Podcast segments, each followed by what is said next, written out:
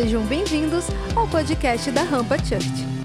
Mas vamos lá, Salmo 133, do 1 ao 3. Quem abriu, fala assim, amém. Vem um dos meninos que caminha comigo para ler para mim. Salmo 133. Vem um dos meninos, tipo Richard. Engrossa a voz, tá, varão? Faz igual Anderson Silva, não, tá?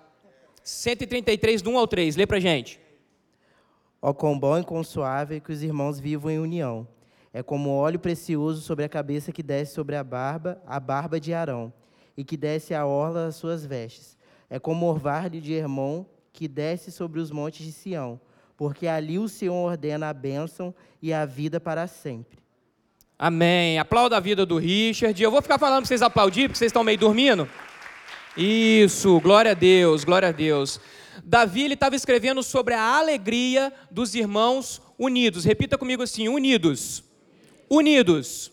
Muito bom. A comunhão, ela alegra o Senhor. A comunhão, ela libera poder. A comunhão, ela é restauradora. Basta a gente lembrar que quando o Espírito Santo ele veio, lá no livro de Atos havia uma comum Inhão. Existiam ali 120 pessoas no mesmo lugar. E Jesus ele era apaixonado por comunhão, tanto é que ele chamava os discípulos, sentava à mesa, repartia o pão, e ainda quando ele ia subir ao monte, ele chamava três discípulos com ele. Jesus não é um cara que gostava de andar sozinho mas não é sobre o que Jesus gostava, é o que Jesus queria nos ensinar, porque toda a vida de Jesus não foi sobre aquilo que ele gostava fazer ou somente aquilo que ele deveria fazer, mas toda a vida de Jesus é um espelho, é como se fosse um farol apontando como que seria e como deveria ser o caráter da igreja a partir da vinda dele. Jesus, por exemplo, ele não veio para acabar com as leis de Moisés. Ele veio para nos mostrar que as leis, elas devem ser seguidas como princípios. Por exemplo, quantos aqui andam no banco da frente de um veículo? Quantos aqui, quando entram, ó, agora não vai, não vai ser uma. Todo mundo não vai concordar, mas deveria, né? Mas vamos lá. Pastor Cid, quando a gente entra no carro, qual é a primeira coisa que a gente faz? Botar o cinto. Mas por que, que a gente coloca o cinto? Ele falou que é sentar. É claro, não tem como andar com o carro em pé. Eu vou parar de andar, tá, Varão? Para te ajudar aí na filmagem aí. É, qual é a primeira coisa que a gente faz quando a gente entra no carro depois de sentar? Coloca o cinto. Por que, que a gente coloca o cinto? Por quê? Fala mais alto, me ajuda aí. Segurança. Mas olha só, a segurança, ela não é o princípio da lei. Ela é um princípio, mas ela não é a lei. A gente, eu, eu sou da época, pouco tempo atrás, tá? Mas eu sou, eu sou da época, gente, aonde o cinto de segurança, ele era até obrigatório, mas não era cobrado. Então a polícia te parava, ela perguntava sobre documentação, ela perguntava sobre a sua habilitação, mas se você tivesse sem cinto, não era ali algo que você ia receber multa, ser preso, nada disso. Por que eu estou fazendo esse paralelo para você? Antigamente, quando foi quando se tornou obrigatório, de acordo com o Código Nacional de Trânsito, o uso do cinto de segurança, o meu pai ele começou a usar o cinto de segurança por um mandamento da lei. Eu já aprendi que usar o cinto de segurança era uma questão de segurança. Os meus filhos, eles entram no carro e já colocam o cinto de segurança sem ter a menor noção do que é lei. Então, aquilo que foi colocado como lei, para nós, para os meus filhos, hoje é um princípio. Foi o que Jesus fez. Jesus ele não acabou com nenhuma das leis, ele simplesmente mostrou que não precisa de uma lei para você saber que você não pode matar. É um princípio. Não precisa de uma lei para falar que você não deve adulterar. É um princípio. Não precisa de uma lei para falar que você não precisa roubar. Se você é um homem, é um jovem, é uma mulher, segundo o coração de Cristo, não roubar, não matar, não adulterar é um princípio, não é uma lei. Então, por favor, quando vocês forem ler o Novo Testamento, não entenda que ele não está ligado com o Velho Testamento, tá, gente? Pelo contrário. Pelo contrário. É uma ligação que a gente precisa de uma interpretação. Como o pastor Lipão, foi, não, foi a, a Priscila, como a Priscila falou, é, existem sim alguns livros com algumas histórias, que algumas coisas que se encaixam para uma cultura específica, para um tempo específico, mas a palavra do Senhor é a única verdade, veritas, essa é imutável. Essa daí a gente não tem como mudar. Então, nós vemos o quanto que a comunhão ela alegra o coração do Senhor. Eu quero rapidamente destrinchar esses três versículos. Quão bom e saudável e gostoso é que os irmãos vivam em união. Primeira coisa, repita comigo assim: viver em união é diferente de estarmos unidos ou reunidos. Hoje nós estamos dentro do templo da casa da Rampa Church, nós estamos reunidos. Isso não significa que nós estamos em união. Hoje aqui nós estamos reunidos.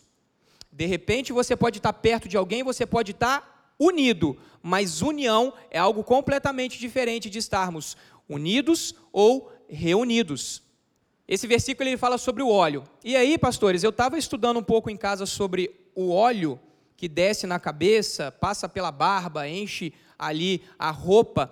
E eu, eu, eu fiquei assim: primeiro fala sobre o óleo, mas tem uma vírgula. E logo depois da vírgula fala sobre Arão. Então, eu fui ler e na Bíblia existem vários tipos de óleo e vários tipos de unção. Então havia o óleo de alegria, o óleo para perfumar, para preparar ali as esposas para os reis, para os seus maridos. Havia vários tipos de óleo. Mas esse versículo específico, quando ele dá uma vírgula e fala sobre Arão, ele está falando exatamente do óleo da unção que era um óleo que ele, ele era proibido para o povo. Ele era um óleo, um óleo especificamente para unção sacerdotal. Então, é, depois, se você quiser, eu não vou abrir para a gente ganhar tempo, você lê Êxodo 30, 33, que você vai entender um pouco sobre isso. Mas enquanto o óleo da unção, que é esse óleo, ele era proibido para o povo, ele faz um paralelo entre a união dos irmãos que não é proibida. Então ele está falando o quanto que é bom, porque é, é como se fosse o óleo da unção que desce pela cabeça, enche a barba, transborda pelas roupas. Só que esse óleo, ele é proibido para o povo, mas eu queria que a união das pessoas, a união dos irmãos, ela fosse é, é, é tão, é, tão cheia, tão densa, tão especial quanto esse óleo que unge o sacerdote da cabeça por todo o seu corpo, inclusive as suas vestes. E naquela época, as vestes, elas também denunciavam quem eram aquelas pessoas. Então a roupa do sacerdote não era simplesmente uma roupa, era uma roupa sacerdotal. O óleo, ele vinha pela cabeça, enchia sua barba, que também tinha todo um contexto sobre aquela pessoa, mas também sobre todas as suas vestes. Então, enquanto o óleo da unção era proibido para as pessoas, a união entre os irmãos era algo que não era proibido. E quão bom poderia ser se a união, se a, uni, a união dos irmãos fosse como esse óleo, um óleo especial que desce pela cabeça e transborda sobre todo o sacerdote. O sacerdote, um homem de Deus, como o monte. Pessoal da mídia, pode colocar para mim é, a imagem do monte de Hermão? Geograficamente, o monte de Hermon, ele é longe dos montes de Sião. Só que algo extraordinário que eu fui ler a respeito do monte de Hermon. Por que, que o salmista fala? É como a água do orvalho que desce do monte de Hermon e enche e toca os montes de Sião. E eu fiquei encabulado, principalmente, Elaine, de descobrir que eles são longe um do outro. Eu joguei no mapa para quando eu for lá em Israel poder ver direitinho como é que é. Me ajuda em fé, gente. Fala assim, amém. Glória a Deus, eu tenho algo lá para transbordar em volta redonda quando eu voltar, gente. Entendeu? Na próxima, vamos lá, isso aí, passo o pix depois. Mas, é, existe uma diferença de mais ou menos sete horas de viagem de, do, do Monte Hermon para os montes de Sião.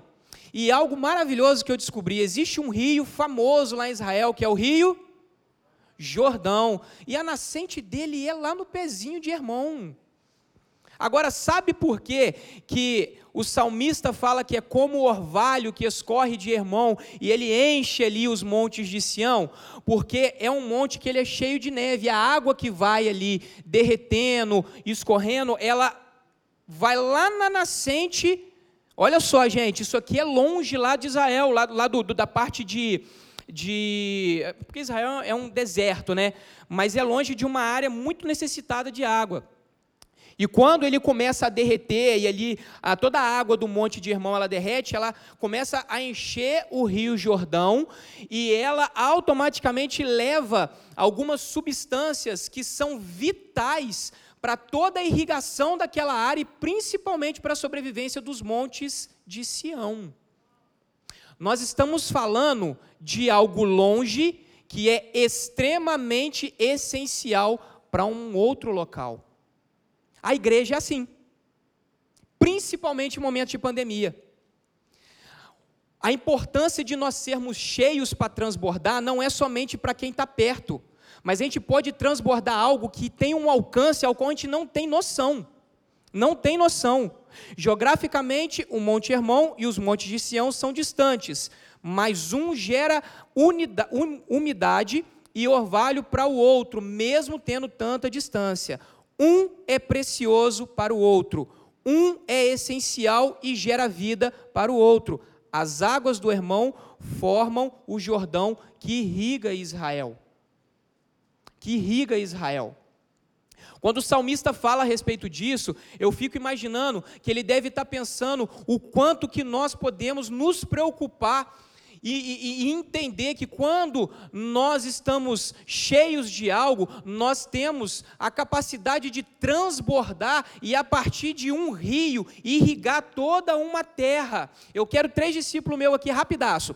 Então, eu preciso aqui em cima. Então, eu preciso que vocês entendam que quando o só veio os mais bonitos, ó. Só os mais bonitos. Tá tudo solteiro, tá, gente? Menos o João. E eles não sabem contar, ia vir quatro.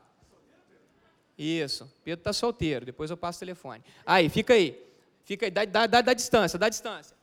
Então, gente, quando a gente traz isso para a unidade da igreja, da união da igreja, do discipulado, nós precisamos entender que é como se o monte de Hermon, ele derramasse algo no seu pé e ali se tornasse as nascentes do Jordão, e o Jordão ele começa a irrigar cidades mais próximas, e essas cidades mais próximas, elas irrigam a cidade mais próxima, e aí o monte Sião, que está a quilômetros de distância do monte Hermon, ele começa a receber vitamina vitaminas e substâncias essenciais para a sobrevivência vindas de um outro local. Agora, isso veio a partir do quê?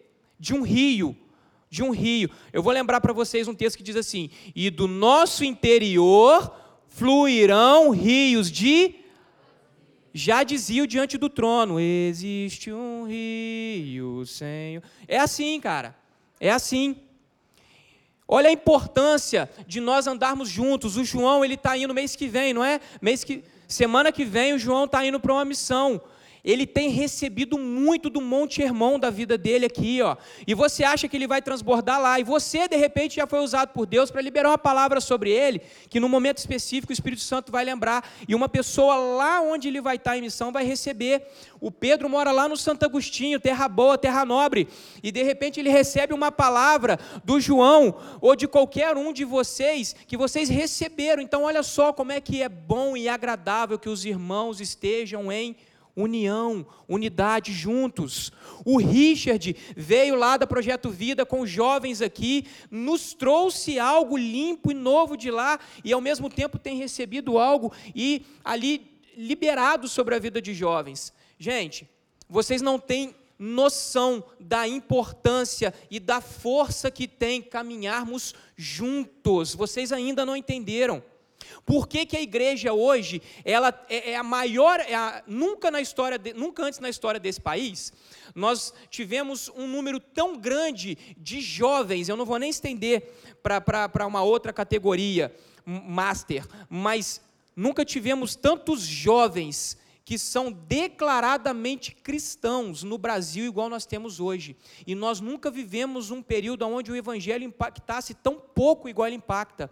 Mas por quê? Porque a igreja, e eu não estou falando mal da igreja, é um despertamento para nós, porque a igreja ainda quer ter muito daquilo que ela recebeu do Senhor mas ela ainda não entendeu que existe uma terra árida, a qual ela não vai alcançar, mas aquilo que ela libera, outros vão alcançar. É a unidade.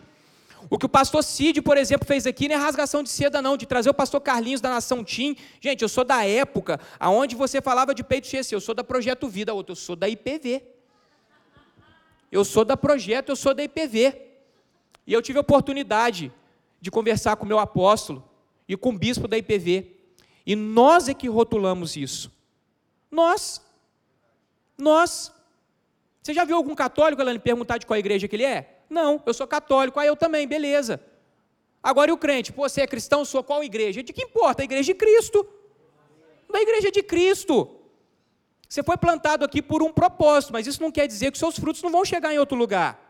Entendeu? Aplauda a vida desses três aqui, daqui a pouco vai subir mais alguém. Feito isso, eu quero colocar uma imagem com vocês, para vocês aqui no telão, e vocês, por favor, não riem, tá? Põe a segunda imagem para mim aí. Vocês querem ver como é que vocês conhecem? Ó, essa família é muito unida. E também tá ligada. Tá, tá, tá, tá. bom, cota de heresia tá gasta, só tenho mais 20 minutos. Isso daqui é A Grande Família, um seriado que há muitos e muitos e muitos anos atrás, inclusive agora não é piadinha não, foi antes de mim mesmo, fez muito sucesso em vários locais, vários locais ao ponto de substituírem algumas pessoas e outros crescerem, né? Tanto é que a gente tem aqui no centro da foto o patriarca dessa família, que nesse momento, essa foto aqui foi na comemoração de 25 anos da grande família, ele já não estava mais vivo. Mas eu quero que você repita comigo assim: família de sangue, reconhecidos pela, pela unidade.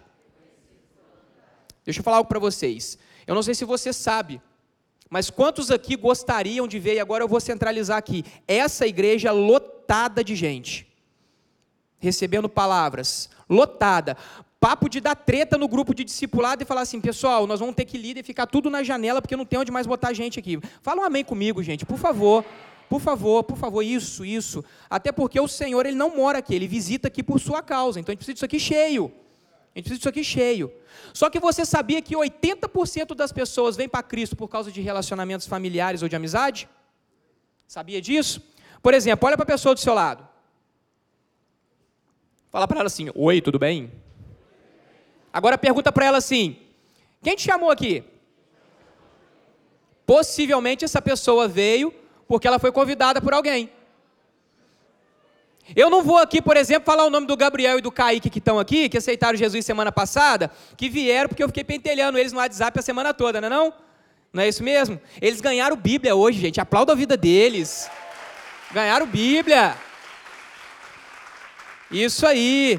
No final do culto, vocês, por favor, não dão um abraço nele, mas falam um oi de longe por causa das questões e tal, mas estão vindo com a gente aí. É, diz a lenda que três cultos seguidos, ou três RG seguidos, para vocês que começaram a vir domingo, é música no Fantástico, tá? Então, olha só. Os laços de amizade, eles são redes que nós usamos para pescar vidas. Tanto é que Jesus falou assim, Pedrão, deixa essa rede de lado. Mas não precisa parar de pescar, não. Eu só vou mudar o peixe. Você vai largar e parar de pescar peixe para ser pescador de homens. Muda o propósito, mas não muda as ferramentas. Ali não. Então você precisa entender que os laços de amizade são as redes que nós usamos para pescar vidas.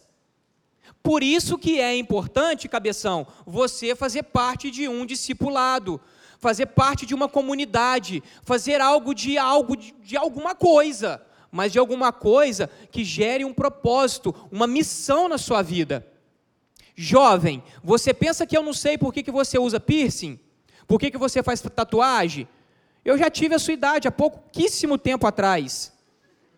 Pouquíssimo. Quando um jovem ele faz uma tatuagem, é porque ele quer fazer parte de algo, ele quer ser semelhante a um grupo. Quando você coloca um piercing, um alargador, alguma coisa, você quer fazer parte de uma tribo diferente. Pô, quando você aceita Jesus, você também tem que fazer parte de algo, cara. Você também tem que se sentir pertencente de uma família ao qual o Senhor ele está te entregando e colocando você, cara. Quando você reconhece Jesus e você aceita caminhar com Cristo, ele não somente te coloca dentro de uma casa, mas ele te senta à mesa e te apresenta uma família. Ele te apresenta uma família. Eu quero dizer para vocês, especificamente para vocês dois, bonitão, vocês nunca mais vão andar sozinhos. Nunca mais. Agora isso precisa ser gerado no coração de outras pessoas. E como que você gera isso? Laços de amizade. Laços de amizade. Essa família aqui, se você for ver depois, você vai ver que é treta todos os episódios. Cara, o Tuco com a irmã, o Agostinho com o sogro dele, mano. O Agostinho, cara, o Agostinho, meu Deus, mano do céu. Ele deve o. o, o, o como é que é o nome dele? Não? O, hã? O Lineu. Ele deve o Lineu até hoje. Não paga. Não paga. A Bebel, então, meu Deus do céu, os mais novos não estão entendendo nada. Vai no YouTube ver depois. Mas é treta a família toda, mas todo final de episódio, eles estão o quê? Juntos. Todo episódio, final de episódios, eles estão o quê? Juntos. Existe um laço sanguíneo entre eles. Existe um laço de família sobre eles. Só que você também sabia algo tremendo. Quantos aqui gostam de evangelizar? Seja em baile, seja em boates, seja o, o, a cópia do Pablo Vittar, fala amém, João. Seja, seja nas suas redes sociais, como YouTube, fala amém, Luísa. Falou baixinho por trás da, da máscara. Então, assim, nós sabemos que nós precisamos buscar os perdidos, amém? Amém? amém? Precisamos buscar os perdidos. Fala assim: precisamos buscar os perdidos. Só que você sabia que a Bíblia no Novo Testamento ela fala muito mais de comunhão do que de evangelismo? Queremos evangelizar, isso é bênção, mas por que não queremos estar em comunhão, gente? É difícil. É difícil. Mas eu começo a ver que nós ainda não temos o, o real entendimento do que, que é comunhão. Senhor, 30 minutos eu não estou nem no meio da palavra. Vou lá, vou lá. Comunhão, cara. Comunhão. Eu não estou falando que o evangelismo é ruim, não, eu não estou falando isso, só estou falando que nós, às vezes, é, é, vivemos um evangelho ao contrário, cara. Ao contrário. Por exemplo, o errado ou o menos importante não é um discípulo ou uma ovelha ir fazer um evangelismo. Eu só não consigo entender porque ele está indo sozinho, porque não tem comunhão, não tem ninguém com ele. Não, o chamado é dele, não, o chamado é da igreja. Se você não tem o mesmo dom que ele, vai lá para cobrir a vida dele, ou defender se alguém for bater. É, pô. Sabe, cara? Então, assim, é, normalmente as pessoas elas decidem ficar num grupo, elas decidem. Olha a chave, hein? a chave. Normalmente as pessoas decidem ficar em um grupo ou numa igreja pela forma que ela foi acolhida.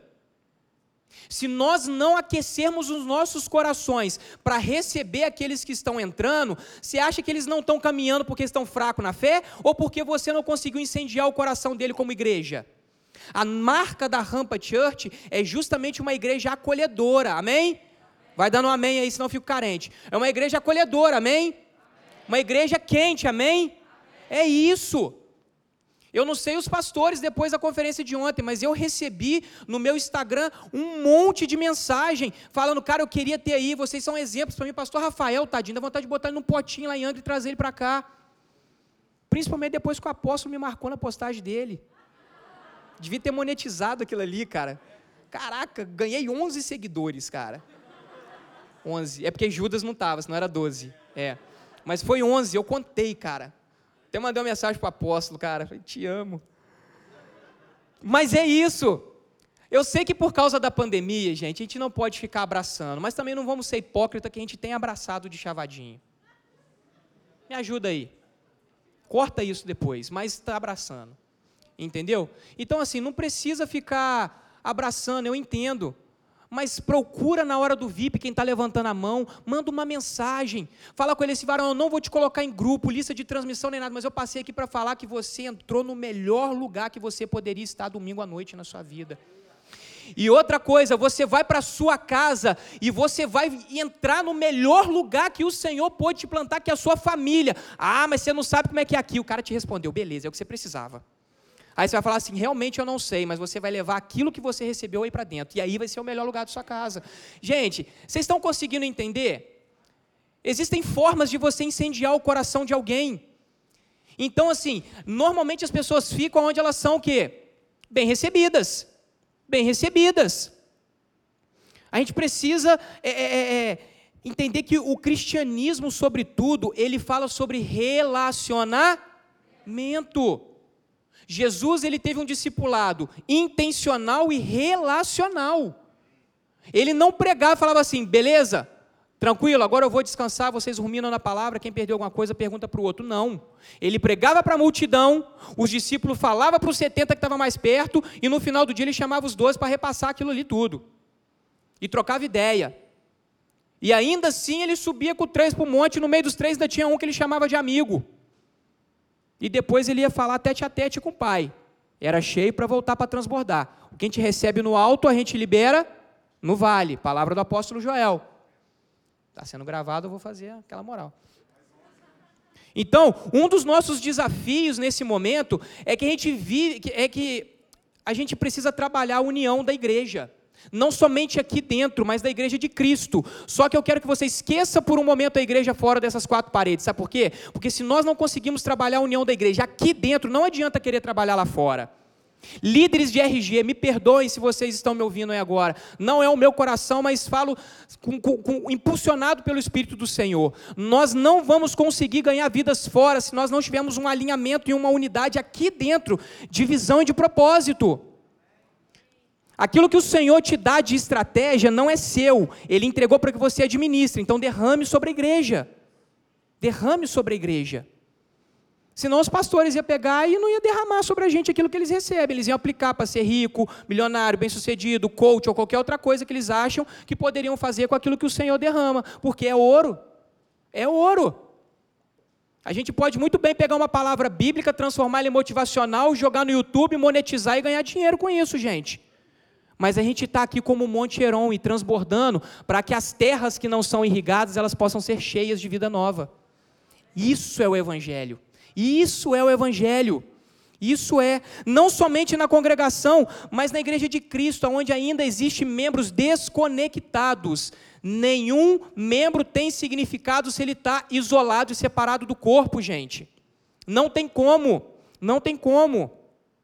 Só que, como eu falei, antes da gente olhar para fora, a gente precisa fazer uma análise nossa aqui dentro, se realmente nós estamos ligados em um mesmo corpo.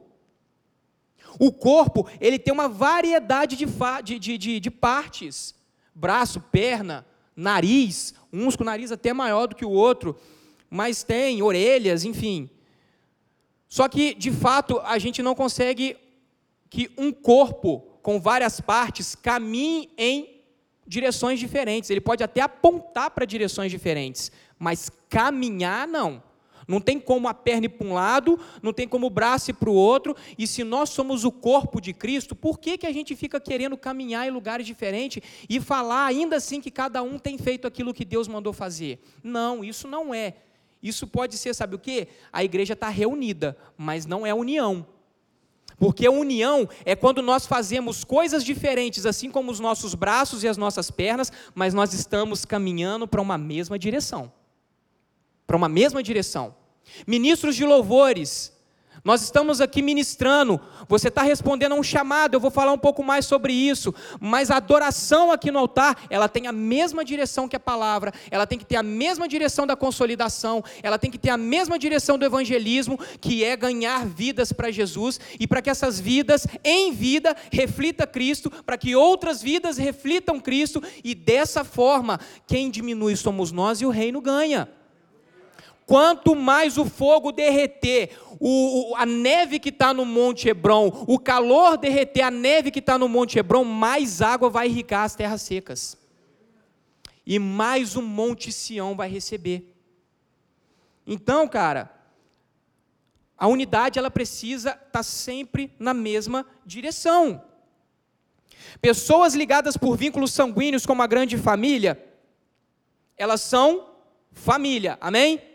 Amém? Você pode ter um irmão que você nunca falou, que ele mora a milhares de, de, quilômetros de distância de você, que você de repente nem conhece ele, mas se ele tem o seu sangue, ele é considerado sua família. Você pode até não considerar ele, eu vou te dar uma triste notícia, isso não muda o fato dele ser sua família. Ah, mas isso aqui é maravilhoso. Pessoas ligadas por vínculos sanguíneos são família Ponto. Mas se estão brigadas e distantes, a unidade ela foi o quê? Comprometida. Ela foi comprometida. Só que o que eu quero dizer é que ainda que essas pessoas, esses membros, eles estejam ligados, o vínculo sanguíneo, vínculo que? Não sei se alguém já pegou, mas ainda que a família de vínculo sanguíneo esteja brigada, ela permanece sendo família. Ainda que elas estejam cheias de treta, ela continua sendo família. Ah, mas as brigas quebraram é, esse vínculo que eu tenho com a minha família. Ah, mas as brigas quebraram a unidade do corpo de Cristo. Não tem problema, isso continua nos fazendo ser família. Não podemos ser reconhecidos como família, não somente pelo, não só por causa do nosso vínculo sanguíneo, galera, mas por causa do vínculo que nós temos pelo sangue de Cristo. E o sangue de Cristo não só nos torna família pelo vínculo de sangue, mas nós demonstramos pela unidade no corpo. Então eu quero dizer para você, pensa numa pessoa que você não gosta agora e que não é seu parente. Não vou dar muito tempo, senão você vai fazer uma lista. Mas pensou alguém? Pensa rapidamente, assim, três segundos, fui, pensou, meu vizinho, pá, aquele. O que passa com. Não pensa nos motoboy que tem o cano de descarga aberto. Que eu tenho três amigos que são tá? Eu não vou falar o nome deles. Deus abençoe, Marquinhos. Então, pensa naquele cara que faz aquela barulhada, aquelas coisas tudo, e você não gosta. Beleza? E ele não é seu parente, não é? Mentira. Ele é. Ele é filho do mesmo pai que você. E o fato de você estar brigado com ele momentaneamente não quer dizer que ele não é a sua família. Você só precisa reconectar ele no corpo. Ele só precisa ser reconectado ao corpo. Porque o vínculo de sangue que Cristo tem conosco, esse é inquebrável. Nós devemos preservar a unidade, porque o vínculo de sangue é dele, e isso a gente não consegue quebrar. Amém? Agora repita comigo assim: além da família, juntos somos um exército. Olha que bonito. Olha que coisa linda. Galera, Além de família, quando a gente está junto, nós somos um exército. A nossa cidade, ela precisa ser conquistada pelo verdadeiro evangelho, amém? Veritas. A verdadeira verdade, a nossa cidade precisa ser conquistada pelo verdadeiro evangelho. Nós somos cidadãos, cidadãos do reino. Só que eu quero dizer para você, ser cidadão de um mesmo reino não quer dizer que você lute pelo mesmo reino. Quantos aqui tem mais de 18 anos, meninos? Meninos, quantos aqui tem mais de 18 anos? Levanta sua mão. Olha para trás e olha sua mãozinha levantada. Olha quem está com a mão levantada. Beleza, continua com a mão levantada. Quantos aqui 18, que tem mais de 18 anos serviram no exército? Você viu como é que baixou, né? Você viu como é que baixou, né? Aí agora eu pergunto para a igreja. Eu quero alguém desse lado aqui que não serviu o exército de mão levantada, dos meninos. Isso. Agora eu quero alguém desse lado aqui que serviu o exército de mão levantada. Fica com a mão levantada, desse lado a gente tem um. Eu pergunto para vocês, igreja, os que não serviram ao exército, eles são menos brasileiros do que aquele que serviu ao exército, sim ou não? Não. Não é. Não é. Pode abaixar o seu braço. Não é. Não é e não é. Somos cidadãos, cidadãos do reino, mas ser cidadão de um país é uma coisa, lutar no exército é outra. A gente pode entender isso lá em Deuteronômio 20, do 5 ao 8. Eu preciso que alguém abra muito rápido. Deuteronômio 20, do 5 ao 8. Todos podemos ser cidadãos de um mesmo reino, de uma mesma cidade, de um mesmo país. Mas ser cidadão de um país não quer dizer que você lute por esse país. Não quer dizer que você possa lutar e conquistar algo por esse país. Alguém que abriu Deuteronômio 20 aí, do 5 ao 8, por favor, corre aqui Corre aqui valendo um pix de dois centavos no Nubank. Ganhou. Varão, lê pra gente aí. Show de bola. Então, os oficiais falarão ao povo dizendo: Qual é o homem que edificou casa nova e ainda não consagrou? Vá e torne e torne-se a sua casa para que, porventura, não morra na peleja e algum outro a consagre. E qual é o homem que planejou uma vinha e ainda não não logrou fruto dela. Vai e torne-se a sua casa, para que, porventura, não morra na peleja e algum outro logre. E qual é o homem que está desposado com alguma mulher e ainda não a recebeu? Vá, torne-se a sua casa, para que, porventura, não morra na peleja e algum outro homem a receba. E continuarão os oficiais a falar ao povo, dizendo: Qual é o homem medroso e de coração tímido? Vá, torne-se à sua casa para que o teu coração dos seus irmãos se, não se derreta como o seu. Amém. Glória a Deus. Pessoal, sabe o que esse texto está falando? Nós vamos para a guerra, tá? Mas se a sua casa ainda não está pronta, você não pode ir para a guerra. Volta, porque você tem pendência e você tem coisas que você quer fazer. Se você acabou de casar, você não pode ir para a guerra. Vai e fica com a sua esposa, porque se você for para a guerra preocupado com ela, você não vai dar atenção para o propósito que nós estamos indo com o exército. Então volta e fica com a sua esposa. Líderes de RG, assim como eu, porque eu apanho e repasso para vocês com muito amor. Se a gente não tem a mesma missão e focado em discipular, ganhar vidas e cuidar dessas vidas, porque o nosso trabalho nos ocupa, porque a nossa família nos ocupa, nós precisamos reavaliar se realmente é o momento de enfiar o pé e ir para essa guerra. Igreja do Senhor se você não consegue entender a importância de participar de um discipulado, de estar numa conferência, de abrir mão daquilo que você, eh, dos seus desejos, de ir para a guerra, para que você possa fazer parte da conquista do reino do Senhor aqui na terra, você precisa reavaliar, sabe por quê? Porque nós podemos ser membros da mesma igreja, nós podemos estar juntos no mesmo reino e ainda assim não estar preocupados com o mesmo propósito que a igreja tem. E ainda assim não estar preocupados com o mesmo propósito que a igreja tem. Ainda assim. Quem voltou não deixou de ser israelita, nesse contexto de Deuteronômio 20. Quem voltou não deixou de ser israelita, mas quem ficou era combatente. Então, você pode ser parte de uma igreja, cidadão do reino, e ainda assim não ter comprometimento com as guerras e os interesses do Senhor aqui na terra. E aí é onde a nossa bunda fica esquentando a cadeira enquanto as pessoas ficam morrendo lá fora. Sabe por quê? Porque a gente faz parte da igreja, mas não está comprometido com as guerras. E eu queria saber se tem algum combatente aqui que faz parte do reino, mas está disposto para ir para a guerra, cara. Sabe por quê? Porque aqueles que voltaram, eles não deixaram de ser membros do reino de maneira nenhuma.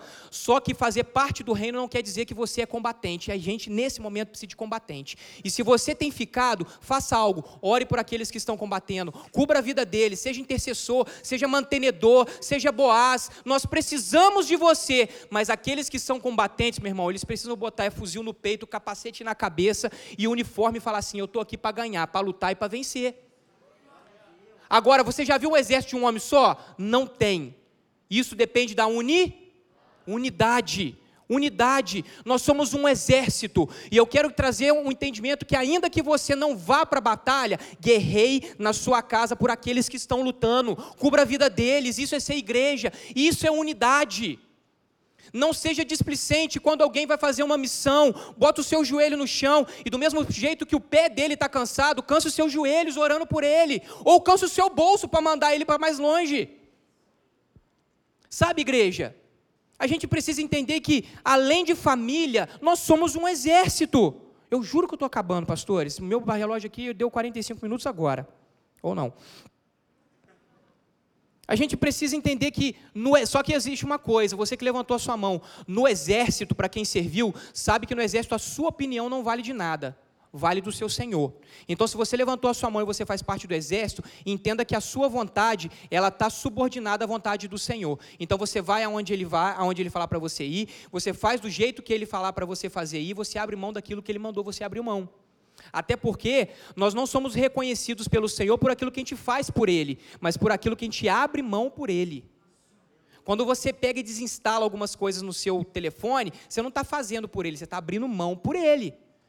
Até porque o Senhor ele não nos ganhou porque Jesus fez alguma coisa. Foi porque ele nos deu Jesus e Jesus se deu por nós. Nunca é sobre o que fazemos, é sobre o que nós abrimos mão pelo evangelho. Sempre vai ser dessa forma, cara. Não teremos uma igreja forte se não tivermos uma aliança e um pacto entre nós. Entre nós, como igreja. Eu vou fazer uma pergunta, por exemplo: você tem uma aliança com o seu líder de discipulado? Ou melhor, você tem um líder de discipulado? Você caminha com alguém? Não, pastor, eu sou discipulado pelo Senhor. Jesus. Ele fala comigo. Até porque eu não preciso de ninguém. Não precisa mesmo, igual aquele mesmo. Eu não preciso de ninguém para fazer. É, faz sozinho. Faz sozinho. Você tem uma aliança com o seu líder? Você tem uma aliança com os seus pastores? Tô, me, tô, tô falando com eles aqui, mas não é rasgação de seda, não, que o Cid sabe, cara. A gente tem treta direta aí de vez em quando. Mas eu tenho uma aliança pela visão geracional. Há quatro anos atrás, nós declaramos aqui num culto lotado com gente lá fora que a gente vai ganhar 1% da juventude de volta redonda. A gente vai ganhar 1% da juventude de volta redonda. Glória a Deus. Mas a gente não vai ganhar só, a gente vai ganhar a partir da palavra do púlpito aqui não, cara. A palavra do púlpito ela vai instalar algo em você para a gente ganhar lá fora e você ganhar e trazer para cá. Senão o pastor não liberava a palavra, ele ia para fora com o microfone, eu vou ganhar 1% da cidade de Volta Redonda. Não, não. Você tem uma aliança com a equipe na qual você faz parte, com qual você está inserido? Será que a diaconia tem uma aliança conosco, que é do discipulado? O discipulado tem uma aliança com o pessoal da mídia, com o ministério de louvor? Vocês têm orado pelos ministros para que eles possam rasgar o céu aqui em adoração, para que a igreja possa receber algo de vocês, deles, a partir deles? E isso é estarmos unidos. Isso é, sabe, cara, uma, ov uma obra prevalecente, ela é edificada com homens de aliança. Deixa eu falar dois casos de aliança para vocês muito rápido aqui, ó. Jonas fez uma aliança, Jonas não, Jonathan, nome bonito na Bíblia, Jonathan. Ele fez uma aliança com um cara chamado Davi, Davi fez uma aliança com ele. No meio da fuga, da treta, da guerra, o filho de Jonatas pegou e caiu do cavalo lá com o meio do negócio, ficou coxo, não andava mais. Anos depois, Davi já era rei. Descobriu que tinha um filho de Jonatas pedindo esmola, Mefibosete o nome dele. E ele falou assim: traga o filho de Jonatas para cá. Quando o filho de Jonatas chegou, que vivia, viveu a vida toda pedindo esmola e naquela condição, Davi falou assim: não, não, senta aqui na mesa do rei. Agora tudo que a gente tem aqui também é seu, sabe por quê? Porque eu fiz uma aliança com seu pai. E aquilo que eu fiz com ele não é só para ele, mas é, pega a chave, é para as gerações dele. Então você agora não é Mefibosete o coxo, você agora faz parte do rei. Você faz parte do palácio, você senta na mesa e come comigo. Há um tempo atrás a gente ouviu aqui falar sobre Salomão, o homem mais sábio que diz a Bíblia, mais rico. Davi conquistou tantas coisas para ele, mas Salomão, no final da sua vida, desviou seu coração a outros ídolos por causa da mulherada que ele arrumou. Já pega a chave aí também, tá, galera? Tá? Mulher é bom, mas no excesso dá ruim. Então espera a sua que vai casar, vai te dar filhos. Vai recebendo aí os seus solteiros mal acabados. Isso. Isso é, vocês não, não entendem. Passou assim a profecia, vocês. Oh, ui. Não, pega, pô. Pega. Aí o Senhor fez uma aliança com Davi. E aí Salomão ficou doidão, foi adorar outros deuses no final da sua vida. Deus chegou perto dele e falou assim: Você sabe por que, que não vai dar treta com, as, com seus filhos, Salomão? Não é por sua causa, não. É por causa da aliança que eu fiz com seu pai Davi. Eu fiz uma aliança com seu pai Davi. Deixa eu falar algo para você: existe uma aliança que o Senhor fez a partir de Jesus comigo e com você, cara. Existe uma aliança. A solidez do casamento não depende só do amor, não, gente. Cadê minha esposa? Faz assim para me te vergonhar um pouquinho, minha querida. Lá atrás, a mulher mais linda da Rampa Church. Deixa eu falar para você, estou casado com ela há quase 10 anos. E tem dia, pastor Cid, pastora Raquel, que eu acordo sem amar a Tassiane. Tem dia que ela acorda sem me amar. Porque o que mantém o casamento não é o amor, é a aliança que eu tenho com ela. O que nos mantém com o Senhor não é quando as coisas estão tá tudo bem, quando a conta está paga, quando está tudo certinho, mas é a aliança que Ele tem conosco e você tem com Ele. As grandes conquistas de um exército não é quando as coisas estão indo bem ou mal, é pela aliança. A força está no nível da aliança e do compromisso que você tem com cada um dos membros que estão sentados aqui do seu lado e fora daqui de outras congregações, mas que estão caminhando na mesma direção do corpo de Cristo. É a mesma coisa. Compromisso com Deus, mas também com compromisso com a visão e com o propósito. Se não há aliança dos líderes, dos pastores, da igreja, com os irmãos, com a família, nos pequenos grupos, então nós somos simplesmente um ajuntamento de pessoas todos os domingos aqui dentro e todas as quintas-feiras na minha casa. Então não rola. Não rola. Nós precisamos entender que precisamos de compromisso e aliança, cara. Há irmãos, por exemplo, que acham pesado o compromisso com uma RG, de um discipulado, se esconde atrás da, da, da multidão. Como seguir com esse? Cara, deixa eu te falar, se você não tiver compromisso no exército, você sabe qual que é uma das principais funções no exército? Não é você atacar só. É você defender aquele que está com você. É você defender aquele que está com você. E eu só posso confiar a minha vida em alguém que eu tenho aliança e eu sei que vai fazer a cobertura da minha vida. A obra de Deus ela só avança quando eu e você estiver comprometido. Amém? Eu quero terminar falando de um último ponto. Eu sempre quis falar isso também. Ministério de Louvor, se quiser subir, fica à vontade. Isso. Caraca. Vai, felizão. Quero falar algo com vocês agora para a gente terminar. E aí eu quero que você redobre a sua atenção. Repita comigo bem alto assim, ó. Não temos um chamado, mas fomos comissionados. Eu vou pedir para você repetir, porque a sua vida inteira, inclusive eu, ouvi louvores, entenda com sabedoria que eu não estou descredibilizando isso, mas a gente precisa entender o real sentido da palavra. Eu ouvi a minha vida inteira assim, ó. Eu tenho um chamado, jamais vou me calar. Eu tenho um chamado, ninguém conhece a música. Obrigado, pastor. Eu sou escolhido, quatro por um. Isso. É, o Ian até fez um negocinho ali. Tan, dan, dan, dan, dan. Nós não temos um chamado, mas nós somos comissionados. Eu quero terminar fazendo uma pergunta para você e depois trazendo um despertamento para nós. Quem aqui tem um chamado? Quem aqui tem um chamado? Quem aqui tem um chamado? Quem aqui tem um chamado? Amém? Agora, o que verdadeiramente é ter um chamado? O que verdadeiramente é um chamado, pastor? O que, que é? Você sabe o que, que é um chamado? Vou falar assim, ó. Tiago, tá aí? Tiago. Tiago. Tiago. Não estou te ouvindo, Tiago. Ah, respondeu. Chamada é isso. Chamada é quando você ouve algo e aí você responde a algo. Só que o chamado qualquer um pode ter. Qualquer um pode ser chamado. Qualquer um pode ser chamado. Chamado é o que você pode, inclusive, entregar quando você não quer mais. Te provo na Bíblia. E Jesus chamando os doze. Cadê os doze no final? Judas negou. Judas negou. Qualquer um pode ter um chamado. Qualquer um pode ser chamado. Só que chamado, a gente responde ou não.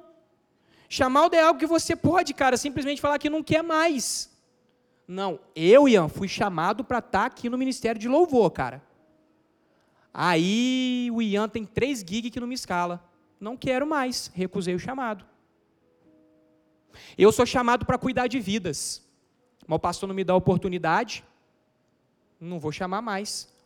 Ou tem duas semanas que a célula está vazia, que a RG não tem ninguém, eu não vou mais. Eu orei por uma visão geracional, 1% da minha cidade, mas quatro anos, e às vezes parece tão distante aquilo que o Senhor me mostrou, eu não quero mais, vou desistir do meu chamado. Chamado, você pode abrir mão. Só que eu quero dizer para você, cara, Biblicamente, nós não fomos só chamados, nós somos comissionados, cara.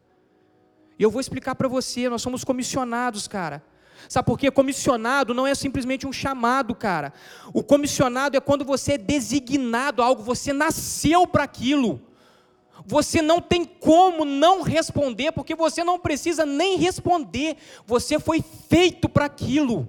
Eu não sei se você vai começar a entender, mas existem coisas que ardem no nosso coração, que está começando a comichar no seu coração, e agora que não é um chamado, é o comissionamento de Deus para você. E ainda que você oficialmente não tenha recebido e ouvido o seu chamado, isso já arde, e você, de uma forma até mesmo inconsciente, já faz. Sabe por quê? Porque você foi comissionado a isso, cara. Comissionado é algo é, é algo que você é designado desde o seu nascimento.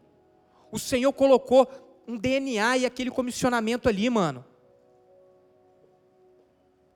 O chamado, ele precisa ser de púlpito, de altar, de gabinete.